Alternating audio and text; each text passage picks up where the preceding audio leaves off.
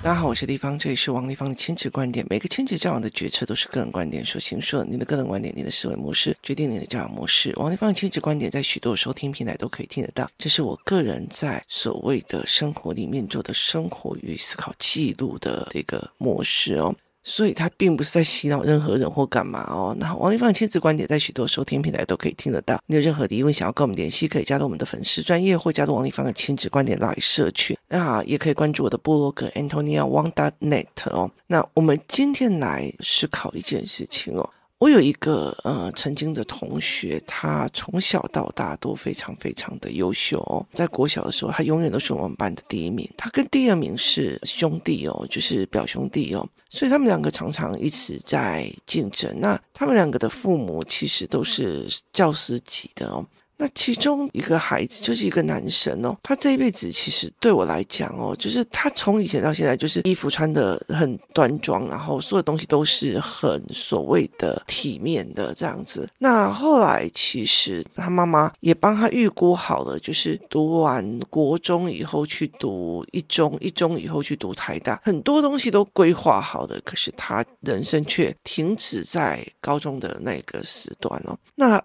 很多的时候，他都是一个规划好的一个。我觉得我为你好，所以他的补修、超修，然后考试是干嘛有的没有，就是一直这样修这样。其实他很羡慕有一些人，他其实可以赤着脚到处跑啊去玩，他不可以这个样子，因为他一直都是模范生。所以其实后来我们在思考这件事情的时候，有一个人就讲一句话，就是说。父母规范的很多东西，预期的很多东西，铺路的很多东西，却没有想到有可能会在哪里出了 trouble。那这是一个非常值得思维的一件事情。以前我们在办活动的时候哦，我们在办活动的时，除了做 rundown，也就是做流程之外，我们还要去思考有可能在哪里出问题哦。那后来其实我如果在比较用愉悦性的活动的时候，我就尽量不要去想这件事情。为什么？因为我觉得想太多，你反而不会很在意的、很轻松的去面对那个课程。所以很多人就问我说：“啊，可能人家会。”问什么问题或干嘛，我就说，那我其实就有其他的方法可以回答哦。我后来其实也在跟我的孩子聊这一件事情哦。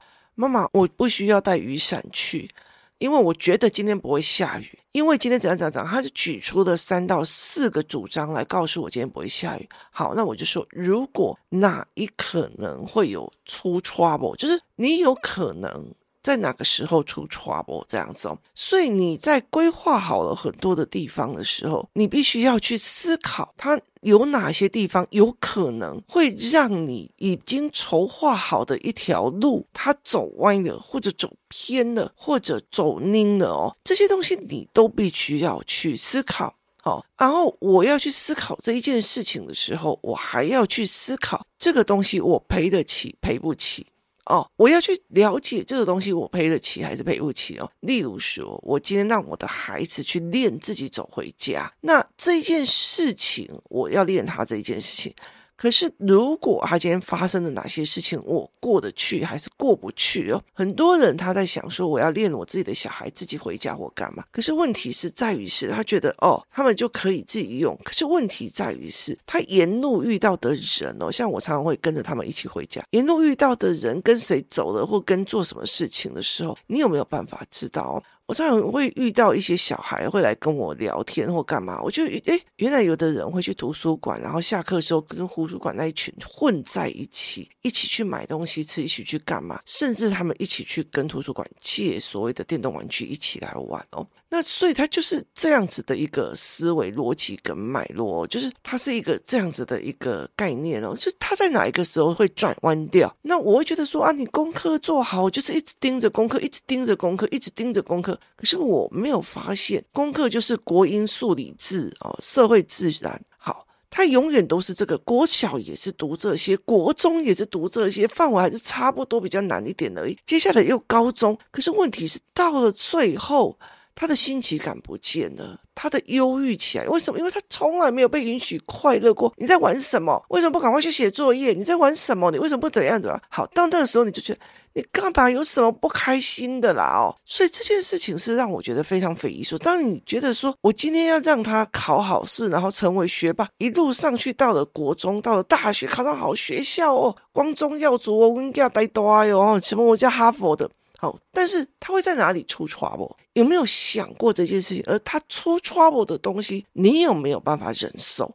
这才是一个，就是你去在做一个规划的一个过程里面，你有没有去想过变音？我在自然科的时候，在带他们自然科的时候，我就说，照理来讲是这样，可是变音变了，人就会变了，这些很多事情就会变了哦。那你的变音在哪里？你的变音在哪里？甚至。这个男人怎么可以这个样子？我对他那么好，他为什么就忽然不爱我？变音在哪里？找出来，去把变音找出来，然后那可弥补、可弥补、不可弥补，或者是你还想要不要？那你再来做决策。我们就把变音找出来。好，如果说我的跟我的老婆感情很好，我们很恩爱哦，所以呢，呃，他就是因为信了别人，所以他就不理我的，不听我的哦。好，所以我动手打了他。好，动手这件事情，你要去证明你以前很恩爱，你下得了手，我就觉得这件事情让我觉得非常有趣哦，所以我就会觉得那变因在哪里？那个逻辑变因在哪？是真的老婆变了，对，他老婆只是变了，他不想要，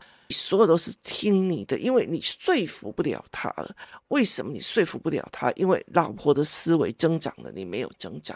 但是你又受不了他不听你的，所以动手了。好，那个变因在哪里？变因在老婆增长了，老婆想要去解决事情，老婆学了很多东西，所以你没有办法忍受的。你一个女人怎么可以比我很强？所以它是一个变因在哪里的一个思维。那我也常常跟我的孩子在讲，那你做这个决策，它有可能的变因在哪里？有没有可能出现哪一间 trouble 哈？例如说，我的儿子想要去去新加坡跟学校的校长一起去旅行的时候，那我就会跟他讲，那你的变因在哪里？我的意思就是说，这件事情你的变因跟变相可能会在哪里？所谓的变因跟变相的一个概念，就是在于是说，你今天你今天去到那边，你今天如果说去到那里的时候，好，你没有手机，好，那你要手表定位手表，那你如果定位手表忘记充电的怎么办？于是他带了两只定位手表，一只在手上，一只在包包里。结果很好笑的一件事情是，两只定位手表都给我放在放在饭店，没有带出去哦，因为他太开心了。而且你打手机给他哦，他也不接，因为他很少玩手机，也不觉得该要玩手机，因为他对他来讲真实世界比较有趣哦，所以他就变成了你的变音在哪里？我觉得我已经。规划好了，你要么要有手机，你可以用手机来给我拍照给我，你也可以，你也可以用有任何的状况，你可以打电话给我，你可以用赖给我，或者是说我可以用定位手表，让你可以跟校长联系哦，那你这样就可以联络到他或干嘛的。重点重点在于是这些东西都设定好了，都 set 好了，这位小子的他的变音就是两只手表都放在房间里哦，然后这样手机就没有给你开机。这非常有趣，那个变音在哪个地方？你没有办法去抗错的一件事，你都想好了，孩子都是这样子哦。有多少的人会跟我讲说，我以前就这样子啊，一直教他读书，一直干嘛？有的没有？我怎么知道他一天到晚在笑想阿公的财产？我怎么知道这个小孩到最后会去吸毒？我怎么知道他这个小孩这么的忧郁？他觉得人生都没有乐趣？我怎么知道这个小孩现在高中的连起床，连起床他都很没有想要面对这个世界？所以他是一个，你你在想说那个变因在哪里？你承受得起，承受不起？我今天考上一个很好的学校，但是他这个孩子对所有的东西都呈现一种避逆感，你可以接受吗？身体可以接受吗？或者是他今天已经不开心了，他觉得哎呀，你这个你你你你没水准呐、啊，你怎么样？那你可以接受吗？这很多的时候就要去看你的变因在哪里。我觉得很多的家长没有再去想这一件事情。我看到很多的小孩，去二年级呀、之前哦，都还很开心干嘛？然后一直问问题，然后到三四年级就呀什么都没了哦。什么都没了，就是照标准答案用，然后眼神也没光彩了，然后讲出来的话其实都是一个所谓的对错两立观哦。那妈妈觉得很好控制，那我就没有讲什么。可是我觉得很大的一个概念是，他不见得快乐。你到了高中，你从三年级到了高中，或者是从四年级到了高中，他怎么去找出那个快乐？那你可以承受你的小孩后来他过不了自己那一关吗？这很难，你知道，因为我承受不起哦，所以我常常会在这一件事情是在思维这一块的哦。怎么让孩子产生一个开心呢？在台湾有很多的人想要让孩子去体制外，去去森林小学去干嘛？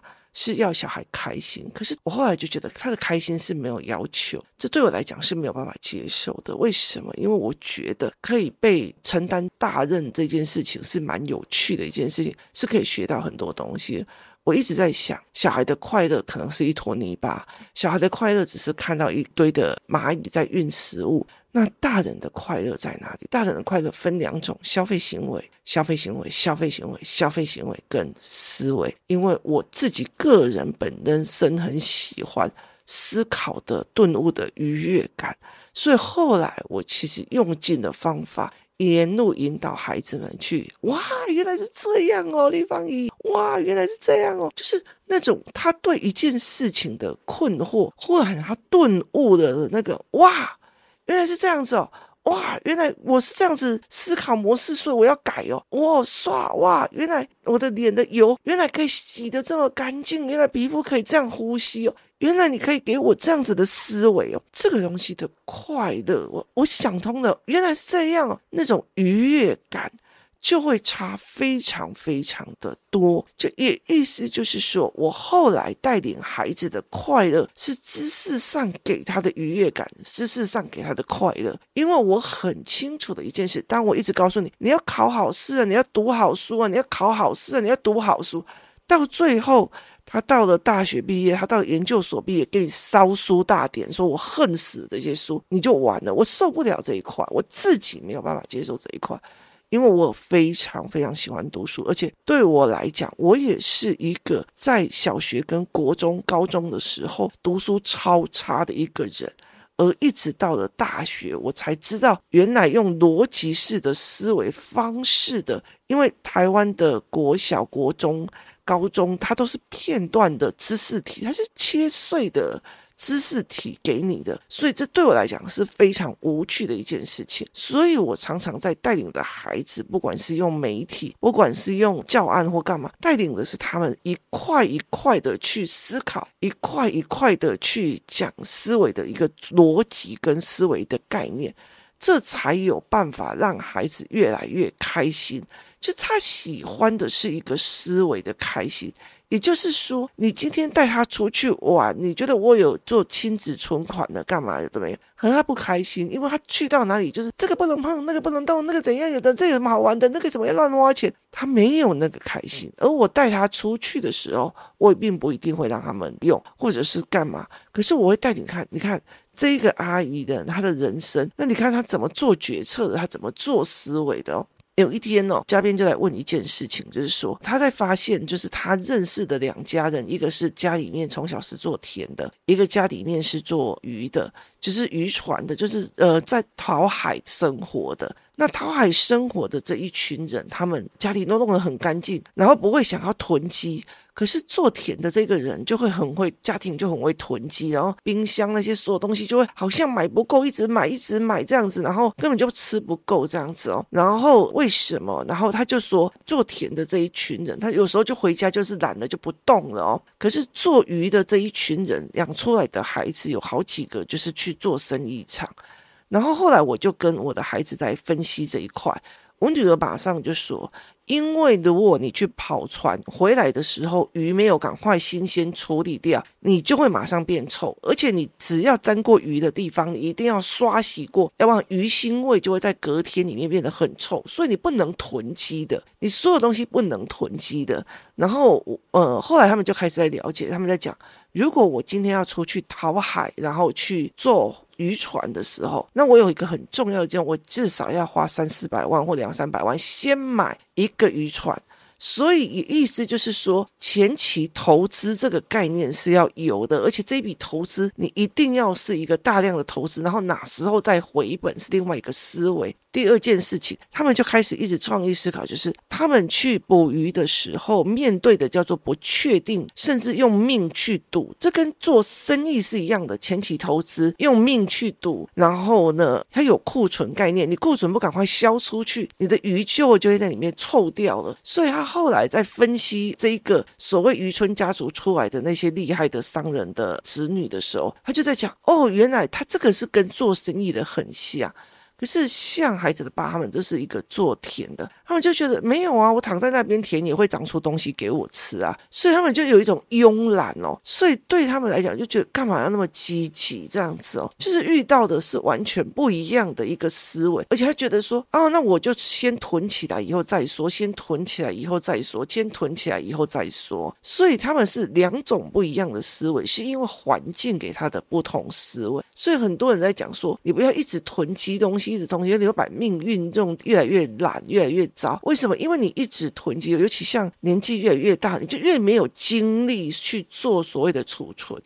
那后来我的儿女就在一直在聊一件事情，说我的我自己娘家的爸爸也是，就是他们也是田的，就我们是地主户，然后阿嬷生非常非常多的孩子，所以其实除了长子嫡孙有命定的那种，就是要去做农之外，其他的你都要出去做生意讨生活，所以其实他们有一群人整个集在一起，就是老大帮老二，老二帮老三，老三帮老四。大家一起去把通路打开，它是一个。更好的一个商业的思维的一个逻辑。我今天种了香菇以后，我的姐姐也会帮我卖，我的哥哥也会帮我卖。我今天弄了帽子之后，我的弟弟会陪我去收款，我的弟弟会陪我去哪里？那所以他们就会互相。这帽子大季的时候跟香菇大季的时候是两个季节不一样，所以他们两个季节可以用这样子在互换的一个逻辑思维。所以这对我来讲是一个蛮有趣，而且他们是在看着整个经济。的不同的样貌在跑哦，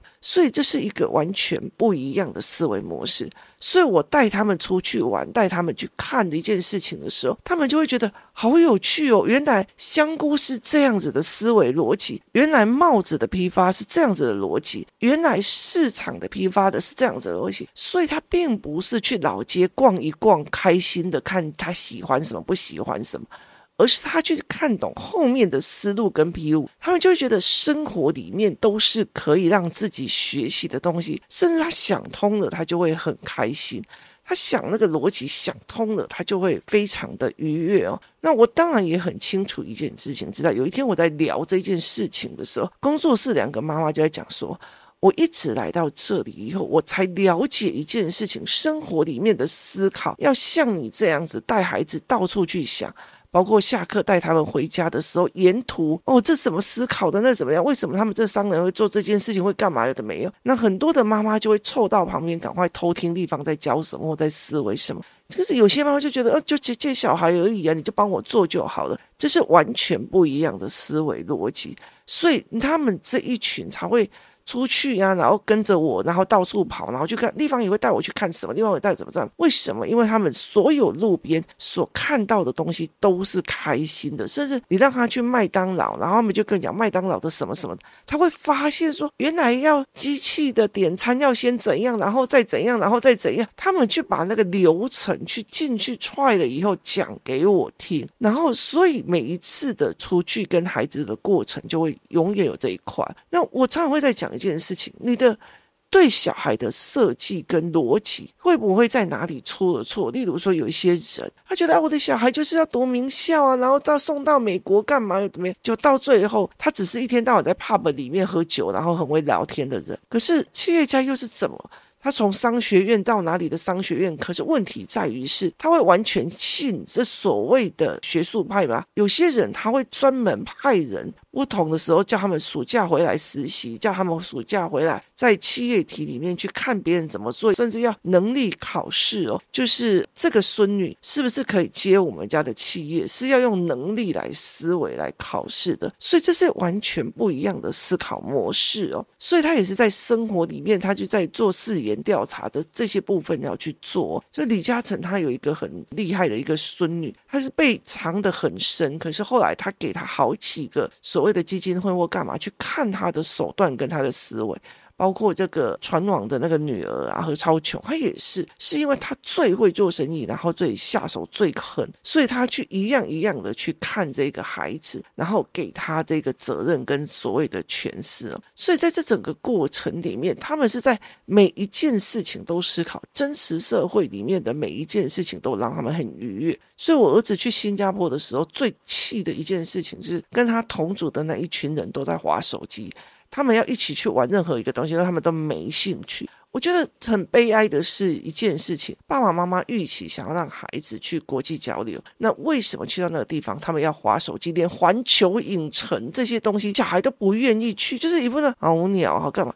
这些小孩小时候应该不是这个样子。你如果这么讲，他幼儿一出生就是爱手机，我真的也是服了。这是为了什么而改变的这件事情？它才是一个值得我们去思考的一件事。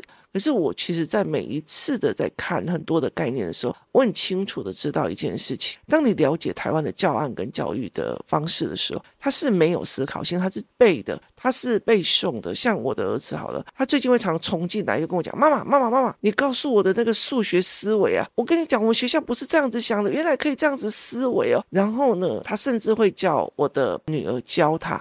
然后就妈妈妈妈，他刚刚我的录音录一半，他就会冲进来说：“妈妈妈妈妈妈，我跟你讲哦，我问姐姐一个问题，他竟然给我三种解法，我整个头脑就整个炸开了，好好玩哦。”然后他就会很开心的再跑出去了。所以这是一个让我觉得有趣的一件事，知识是一个顿悟的一个思维的一个概念，它并不是一个背啊、抄啊、考卷抄啊、抄啊、抄啊的过程，抄久了，然后用它会损失到什么？损失他顿悟的这一块，损失他思考的这一块。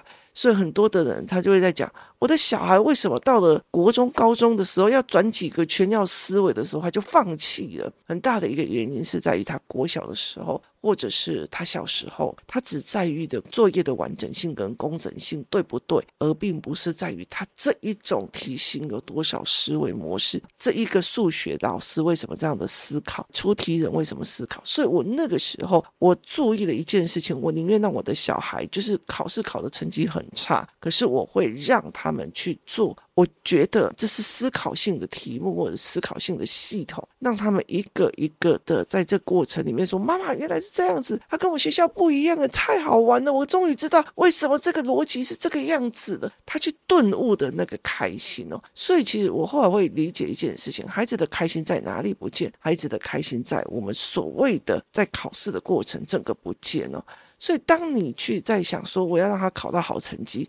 然后考到好学校，接下来有个好工作，那有没有想过？会的变数在哪里？变数可能 AI 抢走了你儿子的工作，AI 抢走你儿子的前途。然后呢，接下来你有可能遇到的是，在这十二年你错误的状况里面，只重视学校中，他把他的新鲜感、好奇感去在做一个性好奇上，或者是赌博的好奇上，或者是他没有办法跟人家做人际关系的时候，他只好在网络上跟人家用电玩手游有去变成一个人际关系的一个思维。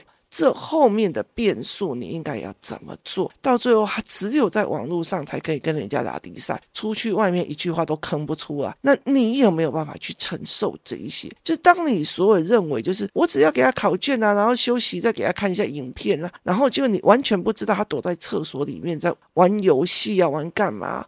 所以很多的时候，他就一直哦，我肚子痛，然后他就躲厕所，躲厕所，尤其就在里面玩所谓的机上游戏或干嘛。很多的妈妈不清楚，很多的妈妈不了解，很多人也不愿意跟小孩讲这样子。所以这这是一个很大的一个有趣的一个概念。他的这个东西一定要发现，他想要愉悦，他想要爽的这种东西，你也要给他发现。到底是在性手机，还是在于知识上的愉悦？我也是要去满足他。所以后来很多人在问我说：“为什么我的小孩去了高中之后，我完全不管他，他成绩也不怎么样，但是他每天都学得很开心？”是因为我从国中开始到现在，一直都在喂养每天的知识，然后就哇，这这好玩哦，这好玩哦，原来可以学到这个，原来可以那个。好，为什么？因为我知道他们好奇，他们想学，他们想顿悟，他们想要。懂得，所以我就不欺骗他们，然后每天给他们不同的思维逻辑，给他不同的所谓的媒体试读的料件，给他一些思考性的逻辑的东西。拜托一下，当我讲到思考性的逻辑的或者思考性的东西，请你不要去买那什么数学思维想想啊，数学干嘛？不是这种东西，也不是那什么新加坡数学的那些东西，都不是哦，不是这一类的东西。那还是对孩子来讲是一种连续的操作，不是一种顿悟。今天谢谢大家收听，我们明天见。